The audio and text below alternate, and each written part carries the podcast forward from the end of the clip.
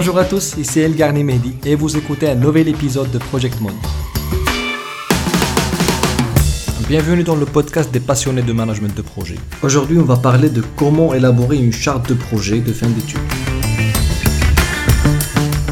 Ce podcast est rendu possible grâce à Oliris, une entreprise spécialisée dans les formations et le conseil au management de projets et risques industriels. Pour visiter son site web, allez sur oliris.net.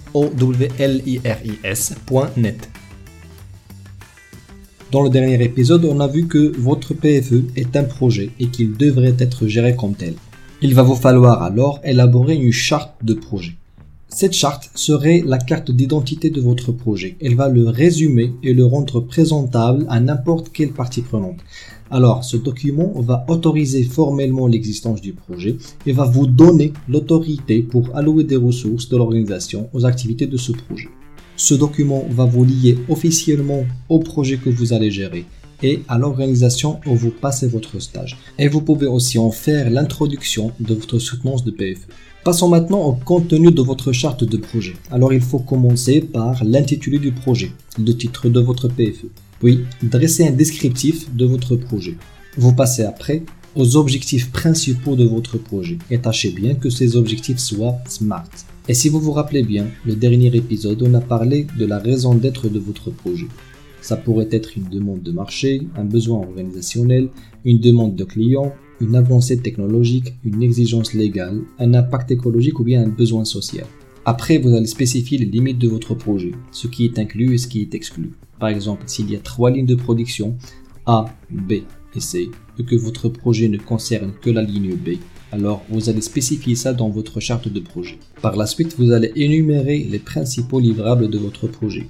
Par exemple, l'étude de dimensionnement ou bien euh, l'étude de faisabilité, euh, l'obtention d'une certification, la conception d'un produit et il ne faut pas oublier la documentation. Par exemple, le rapport de stage, la documentation technique de base et la présentation de votre projet.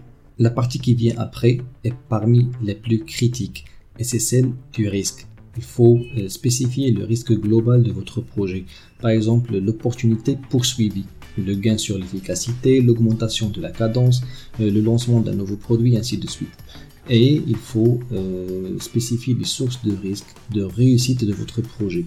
Alors, le savoir-faire, par exemple, de l'entreprise, la main-d'œuvre expérimentée, le fait d'être leader sur le marché, la clientèle fidèle, ainsi de suite.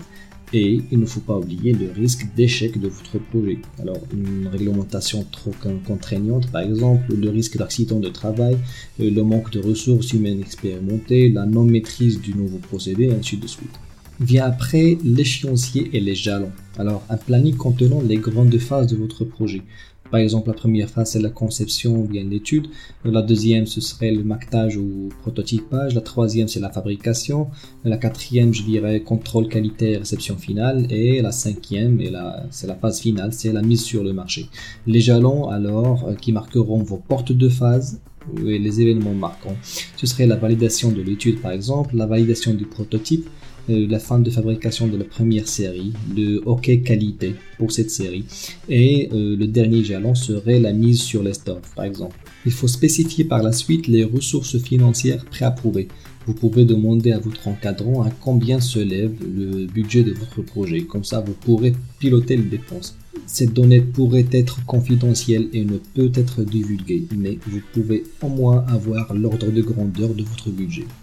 Une autre information à mettre sur votre charte de projet, c'est les parties prenantes principales. On va en parler dans le prochain épisode. Cette partie est primordiale. Les parties prenantes sont les parties concernées ou qui se perçoivent être concernés par votre projet. Sur votre charte, vous pouvez mettre votre encadrant, le chef du département où vous travaillez, euh, le client final, euh, votre école, ainsi de suite. Vous allez noter après les exigences d'acceptation, ce qui définit la réussite du projet. La personne qui décide que le projet est réussi est celle qui valide le projet. Puis, il y a les critères de sortie, ça veut dire les conditions à respecter afin de clore ou bien d'annuler le projet. Et en dernier lieu vient les hypothèses et les contraintes. Alors une, hypothèse est un facteur qui dans euh, le processus de planification de votre projet est considéré comme vrai, réel ou certain sans preuve ni démonstration. Ces hypothèses peuvent être des données d'entrée à votre étude, des conditions supposées pour votre projet, mais qui peuvent changer tout au long du projet. Alors, les contraintes, ce sont des facteurs qui limitent les options de réalisation de votre projet. C'est par exemple le budget alloué, le délai alloué, les, réglementations en vigueur, les ressources humaines allouées, les ressources matérielles disponibles, ainsi de suite. Alors maintenant que vous avez une idée sur le contenu de votre charte de projet, la question qui se pose est quand élaborer sa charte Moi je pense qu'il faut l'élaborer. Dès que vous recevrez la confirmation de votre stage avec le sujet, vous pouvez commencer à vous documenter et élaborer une première version de votre charte. Vous la présenterez une fois chez l'entreprise ou même avant. Cela montrerait bien que vous êtes euh, bien engagé à faire aboutir votre projet et que vous avez une démarche claire à suivre. Et pour rédiger votre charte, les sources d'information pourraient être votre encadrant industriel ou bien votre encadrant académique, les anciens rapports de stage, les moteurs de recherche, les réseaux sociaux professionnels ou toute autre source qui vous aiderait à garnir votre euh, charte de projet. Alors, comme je vous ai dit au début, la charte de projet permet de présenter votre projet à n'importe quelle partie prenante. Dans le prochain épisode, on va parler des parties prenantes et comment les gérer. Je vous remercie alors d'avoir suivi cet épisode jusqu'à la fin et à bientôt.